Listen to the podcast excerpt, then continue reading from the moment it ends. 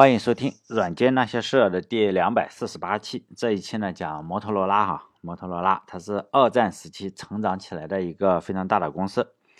呃，我在电台二百一十五期的时候讲过一个公司啊，其实跟那个公司差不多。那个公司呢是造热水器和童车，就是小孩子嘛，小孩的童车还有自行车的美国的公司，它叫 A.O. 史密斯。看起来还像是一个山寨公司，实际上不是哈。二战一打的话，他就转行做什么？做炸弹，呃，但造炸弹据说是比较简单，是吧？比这个自行车跟热水器要简单一些，就是搞个管子，然后你焊接上两个铁片，然后当刺子稳定一下就可以了。然后这个公司也是爱国心切吧，就把自己的热水器和这个自行车这个生产线改装了两周，然后就开始造炸弹。二战期间呢，这家热水器厂商呢，总共造了四百五十万枚航空炸弹。当然了，不计其数的普通炸弹哈，但是也不要太骄傲了。这个呃，这个公司呢，在美国这个美国政府的供应商中啊，连这个一百名是排不进去的。这一期呢，讲摩托罗拉，也类似于跟它差不多，嗯，它的排名比 热水器呃也是要低一些，好像是它也是没有进入前一百名。这家呃民用公司呢，它是二战时期它是造这个电台，就是收音机啊。造收音机的这个 摩托罗拉是造收音机的公司的名字呢，它原来不叫摩托罗拉，后来改名的，它叫高尔文制造公司。做什么业务呢？主要是造这个汽车收音机，还有电池。据说它这个电池比较厉害，但是也是一种干电池。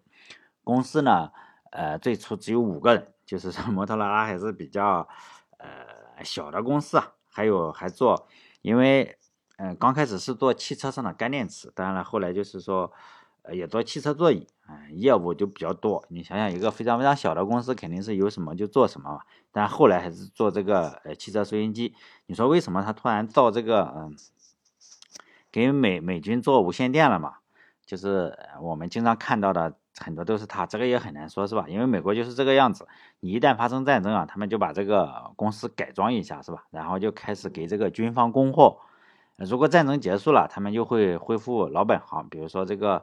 呃，A.O. 史密斯，他你老是造炸弹肯定是不行嘛，又恢复老本行。但是现在我们还能够买到 A.O. 史密斯的这个呃热水器是吧？又恢复老本行，也有自行车是吧？该赚钱还是赚钱。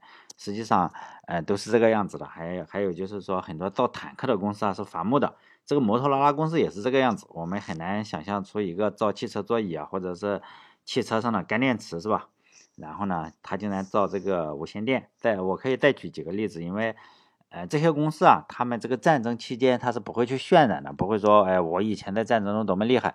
所以呢，你看摩托罗拉虽然特别厉害，是吧？我们都都应该知道它特别厉害。我们看到的什么爆化机啊什么的，经常都是摩托罗拉的。但是你看它的这个，嗯，传记公司，他们也会出传记，或者是写摩托罗拉整个传记的，或者二战传记的话，他们都不会去写。哎，都是说我们，哎，我看了这本书上就写了两页，而且呢，他稍微的讲了一下，根本就没怎么讲，呃，所以呢，可以举几个例子嘛。现在我们都知道，呃，很多人吸烟是吧？呃，当然了，我我本人是不吸烟的，是吧？我也希望大家不要吸烟，因为就说吸烟你这个不但是有害健康，而且你们要不停的交税是吧？还比较崩溃。就说这个吸烟的，呃。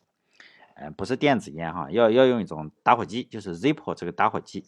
呃，在美国的时候啊，美国的公司在二战期间呢，这个美国公司它除了造打火机，它还造一种大型的打火机，是吧？就是那个火焰喷射器，还有 M 四雪曼战车。啊，当然这个也不算太跨界哈，它这个呃，我们可以知道这个喷火器跟打火机是一样的，是吧？就是一种火焰喷射器嘛。呃，所以呢，它二战 Zippo 打火机造了特别多，还造战车。现在我们很难想象，是吧？还有可口可乐啊，或者吉普车，还有那个 Span Span 牛肉午餐，是吧？今天我们可能这个世界上有接近一半的培根都是这家公司做的，是吧？然后呢，也是让人，嗯，当年呢，就是二战之前，他们都是做什么的？就是让人一言难尽的行业吧，做什么毛皮生意的？哎呀，我们很难想象他竟然突然就会，呃，养猪然后卖食品，是吧？他本来是做毛皮生意的，二战期间他就做午餐肉，然后把午餐肉推向前线，是吧？现在每天可能就卖几百万份午餐肉啊。嗯，当年的午餐肉我还看了一下哈，这个还是比较良心的，就是把猪肉跟水然后混合在一起，然后打成浆糊是吧？然后灌进了这个铁皮罐头里就成型。呃，现在的午餐肉就是加了很多的淀粉嘛，有一一多半是淀粉，包括可口可乐呀，都是这个样子。他们都不会去渲染，你可以去看他们那个呃，就好像是我们看电影是吧？这个比较牛逼的人，他这个放了炸弹是不不不转头看爆炸效果。其实这些公司也是这样，他不去渲染。呃，他们战争中多么厉害？毕竟战争是杀人嘛，这毕竟呃对他们好像是有这个什么。如果放在其他国家，早就渲染了。哎呀，我们多厉害是吧？实际上可口可乐也是这个样子，五美分一瓶的可乐，然后跟着美军卖到了全地球是吧？可口可乐这个名字为什么讲呢？因为它跟摩托罗拉名字是有一个，就是 Ola，可 Coca-Cola，然后呢，摩托罗拉的名字呢叫 Motorola。摩托的，呃，我们都知道叫汽车是吧？摩托摩摩托，这个是汽车的意思。欧拉呢是当年的这个美国公司啊经常用的一个非常非常常用的后缀。可口可乐的这个欧拉跟这个摩托罗拉 摩托罗拉的这个欧拉是一样的，一样的是吧？当年就是呃，现在当然也有一个日本是吧？日本也有一个比较出名的人气颇高的明星吧，女明星叫龙泽罗拉。实际上它有一个欧拉是吧？跟摩托罗拉差不多。但摩托罗拉的创业，呃，说实在的就语言不详，呃，也介绍了很多他小时候的创始人小时候的事情。但是呢，呃，语言不详嘛，他是辍学生是吧？也也是又是一个辍学生，去上了个大一，呃。大二上半年就不上学了，然后公司创办之初呢是五个人，呃，总资产呢是五百六十五美元，然后第一个月的工资他们是发了总共的话六六十三美金，也就是每个人十来块钱是吧？造什么造电池，呃，这个电池当然也不是他发明的，他是花了七百五十美元，然后买来的一个电池的原型，然后就开始造。这个创始人高尔文呢就。到处推销他的电池，当然你说他的电池有多厉害，咱也不知道是吧？反正是是以电池起家的，然后电池，汽车上用的电池，哎，现在我们应该不是铅酸电池，不知道是吧？他也没说是什么电池，呃，顺带卖这个汽车座椅，呃，代理商是一 类似于代理商吧，也卖汽车座椅，但后来才是做收音机，所以我们很难讲清楚，他也没说。为什么一个造电池的公司成了通通信行业的这个老大，并且在这个战争中啊发挥了巨大的作用？他不讲。我个人认为啊，哈，我我下面都是基本上就是我猜的。我认为这与创始人的经历有很大的关系。创始人是干什么？高尔文参加过一战，他在美国，呃，美国的一战期间，实际上刚开始是一直中立的，跟这个二战是一样。毕竟一战的主战场你他妈是欧洲打的是吧？一群傻逼在那里打。欧洲战场它是远离美国的，你在那里打就是战火，我也烧不到美国，所以呢，美国就 两两边贷款是吧，还能赚点钱。所以呢，后来美国参战以后啊，高尔文呃还是被派到了呃欧洲战场，他做什么？就是炮兵，就是打炮的，不是打炮的兵，是炮兵的无线电军官。因为他上了一年半大学，没毕业是吧？但是已经很好了，比其他的没上过大学的肯定要好是吧？呃，所以他物理是非常好的。后来他参加了很多的这个无线电的研发工作。他在那里当了几年，当了四年的兵，呃，也算是见了世面吧。去了欧洲，然后也没阵亡，是吧？他本来是原来的工作，在当兵之前他做什么？在火车站工作的。然后参军，参军回来以后啊，就呃见了世面嘛。他觉得要要以可能是这个样子哈，要干点什么，他就做电池。时间线是这个样子，就是先是退学。退学去火车站工作，做什么？做一个文员的工作，他也没说做什么，可能写写东西吧，写写广告，反正是文员工作。然后呢，去参军，参军呢去学习通信，呃，学完通信呢，然后就回来，回来创业是吧？为什么做汽车电池？不知道，反正呃，他发现了这样一个需求，卖电池的时候，他发现人们啊，人们希希望能够，呃，在汽车上装上收音机。最初的时候。就是福特，福特汽车是没有这个呃电台的，就是现在我们都有了，都有 M P 三啊，还有手机是吧？连蓝牙当当年是没有蓝牙的，就是也没有收音机。呃，他发现了这个需求，然后呢，他就想把这个收音机安装到汽车里，但研发过程他也没仔细讲，肯定是成功了。据说呃天线怎么搞，他跟他弟弟是吧？但是没有钱推广。这个呢，就有点是传闻了，具体真假不知道，就跟那个茅台一样。我们不是说茅台为什么让所有人都知道了这个事情呢？就是他参加什么万国什么东西的时候，是吧？然后呢，大家都觉得，哎呀，这个酒肯定不好，然后他故意摔了一坛子酒，哎，让别人闻到。但我认为这个百分之九十九是假的，是吧？你说这个摩托罗拉是不是真的呢？我认为我没去过，是吧？不知道，反正书上是这样写的。他说他们开了一辆车，然后呢，到这个因为没有钱嘛，没有钱你就没有办法有展位。然后他开了一辆车到这个什么展览会上，可能汽车展览会是吧？门口，然后呢就停车是吧？停车，然后把车门打开，打开什么？放放放收音机啊？就这样，然然后吸引路人，因为本身就是个展会，人家发现，我去，你这个 汽车里还竟然能够听收音机是吧？就这个样子。然后几年时间呢，就从五个人，然后变成了一一千来人的公司，这个非常厉害。为什么呢？因为当年你要把这个收音机啊装到这个汽车上。呃，是比较复杂的，你可能 得得得用电锯是吧，或者是什么东西，不是很简单。呃，所以呢，他这个一千多人是主要是用来做什么？主要是用来做安装的，就是官方安装是吧？你不能说买回去自己 DIY 是吧？他就是主要业务就是给汽车改装上，汽汽车安安装上音响，就他这个音响特别好，或者反反正他说特别好是吧？呃，二战一打响以后啊，高尔文去干什么？就参加过一战，他参加过一战，他知道，他知道当兵的有什么需求。他当年就是通信兵，他就说呢，这个打仗的时候一定要有一种可以就是一两公里之内可以通信的设备。当时的人，他们公司的人都是反对他的，认为你要现在的无线电啊，就是你去当无线电的时候都几千公里是吧？你现在要做一个一两公里的这个通信设备，肯定是没有人用嘛。他说他当过炮兵是吧？我在战场上打了好几年炮，肯定比你们这些纸上谈兵的人 要要要家伙要懂是吧？他又是老板，他就找了他弟弟是吧？他弟弟也比较厉害。摩托罗拉呢就造出了这个人世间第一台步话机，名字呢叫做 Walkie Talkie SCR 幺九四，也就是它的这个 型号是吧？但这台机器啊就特别重。呃，不算电池，还是不算电池，就重二十五斤，是吧？二十五二十五点一磅，比二十五斤要少，乘以零点九，是吧？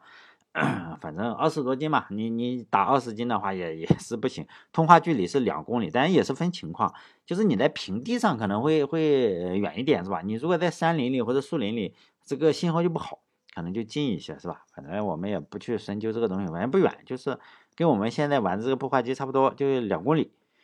第一代和第二代产品都是不太好的，主要原因是什么？太重了。然后呢，他就不停的去更新迭代，最后出了一款我们电视上能看到叫 SCR 杠三百这个型号啊，就是我们在电影上看到，哎呀，就就像就是说，呃，分体式的，后面背着一个大天线，这个东西啊，SCR 三百，呃，这个这个是我们看到的很多型号都是这个，还有一种是手持的，手持呢叫 Handy Talkie。它的起的名字都很厉害啊，就也是叫 SCR 五三六，这个就比较轻了，这个就比较轻，是迭代嘛，不停的迭代，发现这个只有五磅，就五四斤嘛，是吧？五斤嘛，五斤，但这个呃通信距离就是说在开阔的地带，开阔的地带就是五公里，哎也比较好了哈，五公里。如果在山林里或者是树树林里是吧，大概就是一公里。这种设备呢是一种什么单兵作战的。设备就是非常适合前线作战，因此呢，因为他打过炮是吧，当过炮兵，因此这个呃盟军啊，也就美军是吧，主要大量的订购了这种设备，就非常非常厉害是吧？战争期间呢，嗯，就靠卖这个东西，就是他出了很多型号，高尔文公司每年赚超过了一亿美金，也就发了战争财哈。我们不是经常说，哎呀，美国就战争贩子，现在看起来确实是哈，叫做什么诚不我欺是吧？除了单兵设备，还有一种。大型的半移动设备，这个就比较厉害了，是放在什么吉普车上，这个就比较重啊，大概一百多斤。呃，它的型号叫 SCR 六九四，呃，有防水的，有防尘的，还有防弹的，这个肯定是非常厉害。还有一种做的漂浮的，就诺曼底登陆的时候，你仍然要用嘛。你这个，呃，像我们不防水，你说碰进海水去，哎，挂了不能用了，这个是不行，是吧？它还做了可漂浮版本，因此呢，就是你船打沉了或者什么，它可能里面有木头啊或者什么，因为我瞎猜的，没见过。这个型号呢叫做 BC 杠六幺幺，就是呃诺曼底登陆时用的啊，就专专用版本。就是你你在海上是吧？这来拖着就过去，或者还能救救生圈类型的。后期呢，还有做了一个叫 SCR 二八四，就是距离超远。反正怎么说呢，就产品线很全，就是你有手持的，也有可以背着的，还有吉普车上的，还有船上的，反正各种都有，是吧？你就从几百米到十公里，最多的就十公里。你你你你要加天线，有单兵用的，比如说你装在吉普车上的比较好。还有就是说，呃。你在北非啊，你这个这找电池嘛就不行是吧？好，所以还有那种手摇发电机的，哎，还有外接几十米天线的都有是吧？呃，频率呢就从三点八兆赫兹一直到六点五兆赫兹都有，而且呢，它还做出了后期战争后期做出了世界上第一款调频技术的设备是吧？叫 SCR 三百。呃，他的介绍就这么多哈，我看这个这个 Kindle 上面他介绍就这么多，没没有说他们呃取得了多大的成功，就这样了是吧？其实我我也很难相信，哎，为什么美国经常出这种好像是比较不厉害的是吧？我们很难想象的一个造造这种电池，还有造收音机的，然后突然 造热水器的是吧？非常厉害，这可能就是美国精神是吧？什么都敢干。呃，一个本来就是五个人造汽车的这个汽车电池的团队，经过了一次战争，然后就成了世界上最大的通信公司，哎非常的不可思议。我个人认为非常的不可思议。如果你要找原因的话，我我经常思考哈，为什么人家这么厉害是吧？我倾向于这样一个解释，就是，当然大家可以有不同意见，至少我目前是这样认为的，呃，是这个样子。美国就是说，他不注重这个军事，就美国虽然参加了一战和二战。但是美国，没没有什么军事企业，以至于希特勒啊，哎特别希特勒在二战期间，你不要以为他觉得美国多厉害，他瞧不起美国的，他认为就是说呢，除了选美皇后，美国不经常搞这个娱乐嘛，除了选美王后，还有百万富翁，还有毫无意义的记录。还有一些那种好莱坞好莱坞之外哈，美国还有什么？他们用了一个反问句，他人家说你要不要提防美国？他说不用是吧？美国有什么毫无意义的记录？因为美国经常搞一些呃比较逗的事情。这这这是一句非常非常经典的嘲笑。当然后来我相信希特勒应该认识到自己错误了，是吧？为什么我们可以讲一下为什么希特勒会这样认为的话？我认为啊是这个样子，美国就不注嗯，二战一战他虽然也很厉害，二战也应该比较厉害，但是呢，美国他不注意自己的军队。二战刚开始的时候，呃，美国的 世界排名军力排名是十八名，排在他前面的国家是谁呢？葡萄牙，排在他后面的国家是罗马尼亚，十八名我们可以想象，不是很厉害，是吧？以至于不厉害到什么程度？就是在一九四二年的时候，美国决定，哎呀，我们还是帮一下宗主国是吧？帮一下英国。就是在一九四二年一月的时候，美国就派出了一个步兵师，就是三十四步兵师。然后呢，从贝尔兰呃北爱尔兰吧，北爱尔兰的叫贝尔法斯特这边去登陆。一登陆的话，美国肯定有人去迎接嘛。结果这个美国的心就凉了是吧？首先这个三十四步兵师啊，年龄是实在是有点偏大。比人偏大的呢，最主要的是武武器，武器太偏大，就是老式的 M 幺九零三步枪，也就一九零三年产的那个步枪，这与一九一八年美国的远征军，哎，前辈是吧，是一模一样的武器，你就突然感觉到，我都二战打开了，你这个用个一战的这个老步枪是吧，转感觉穿越回了三十年前，哎。这句话呢，就是德国德国的间谍就把这个情情形啊告诉了这个 希特勒是吧？因为你登陆了嘛，希特勒说出了这个是吧？除了选美王后、百万富翁毫无意义的记录和好莱坞之外，美国还有什么？他也很开心是吧？因为他瞧不起美国。呃，当然了，美国有个小说家，他叫嗯内古特，叫库特·冯内古特，他他打仗的时候就被这个德军俘虏了是吧？在阿登战役的时候就被俘虏了，他就根据自己的经历啊，写了一本书，叫做《五号屠宰场》。哎，他写的比较写实啊。当当年的德国军官也是瞧不起美国的，他们说美国派来的这些士兵打什么仗是吧？却让他们穿着显得就是说民工的工作服，改来改去的衣服去送死。这样的军服啊，在德国的军人来看，简直就是慈善机构送给贫民窟的这个酒鬼和流浪汉穿的。但这件事情。也是，也证明了这个美国确实没怎么好好准备就去打这个仗了。你这个衣服穿的也不行，但这件事情还是惊动了美国的民企嘛？为什么是民企是吧？因为二战，二战前啊，美国有几家兵工厂？六家，只有六家兵工厂，四家造枪的，两家是用来维修的，就是维修一些他坦克的这个设备。因此呢，二战时期最著名的，我们都知道巴顿特别能打，是吧？巴顿将军，二战那个时候，一九三九年到一九四二年的时候，他做什么？他他是一个旅长，不是特别厉害。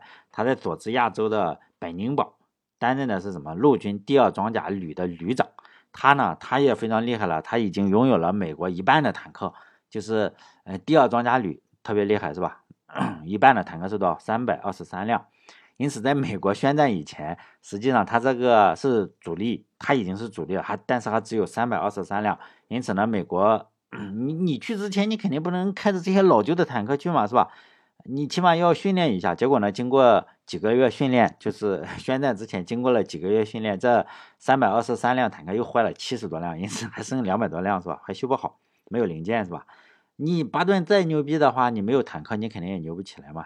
他和谁关系比较好？他还有一个家伙叫克劳森，还有一个叫凯泽，这两个人关系非常好。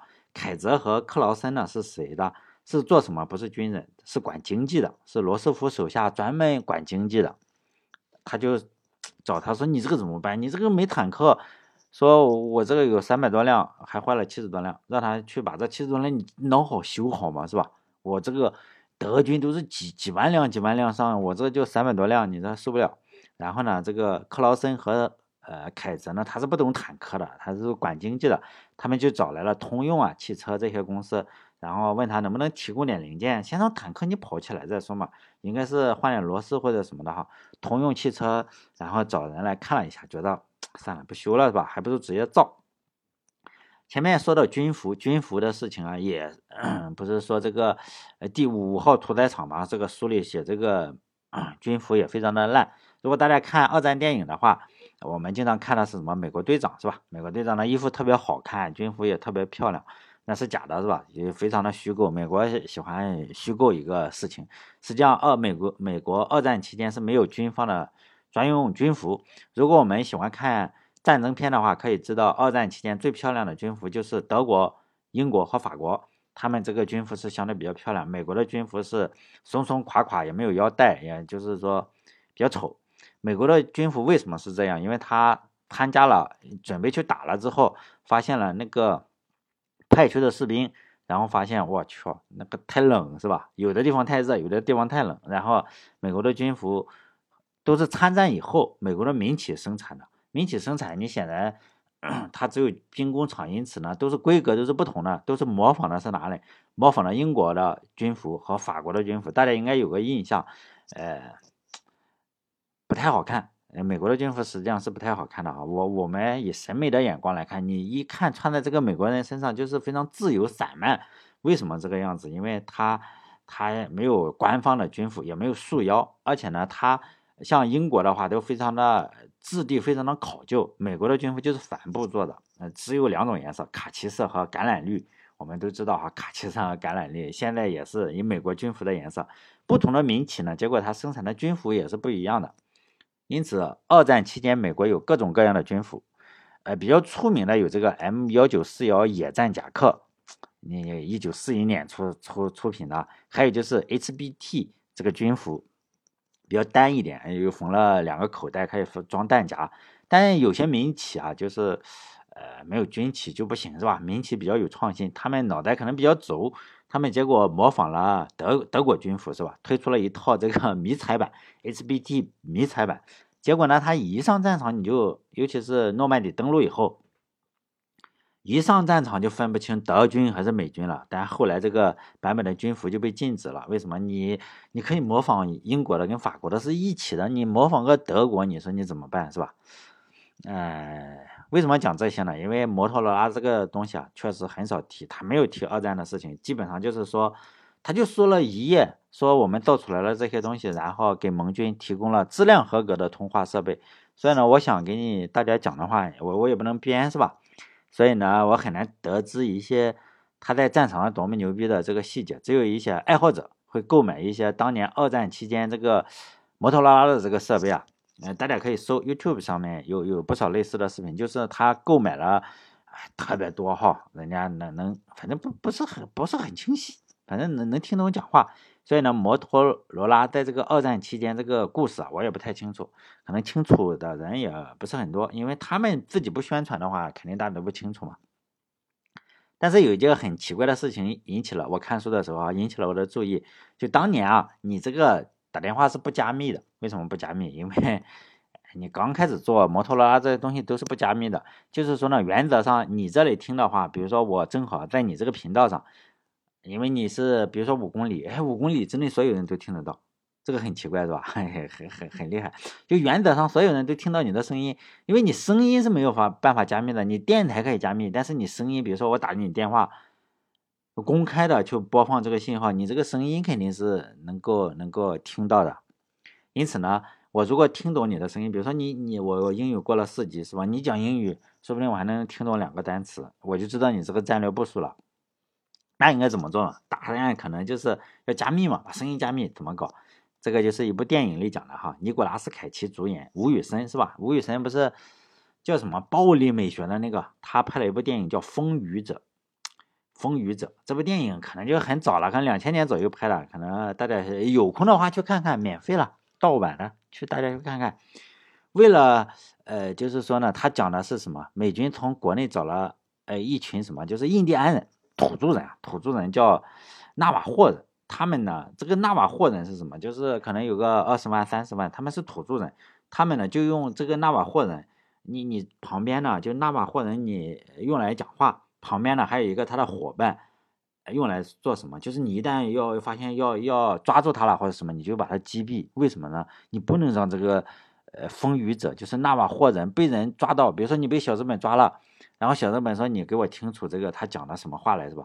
据说这个纳瓦霍语是非常非常复杂，呃，语言啊跟发音也是十分怪异，是吧？而且没有文字，只能靠就是纳瓦霍这个族人啊，没法学，就代代口耳相传，就是我一代一代的传下来的，也没有文字，你你也不知道。因此呢，纳纳瓦霍语可以用就是不同的音调啊，或者是不同的表达不同的意思，使用的人也不多。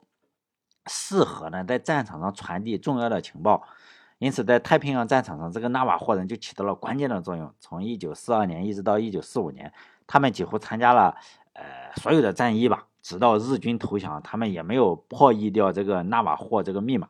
因此呢，纳瓦霍人也就被称之为风雨者。大家没事可以去看看这个电影里面用的设备哈。大家看这个电影的时候，你会发现里面用了很多的设备，就是摩托罗拉的设备，但摩托罗拉它也不宣传。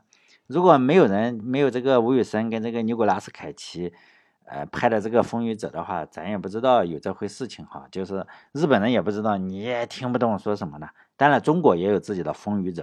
二战期间，日本不是也侵华嘛？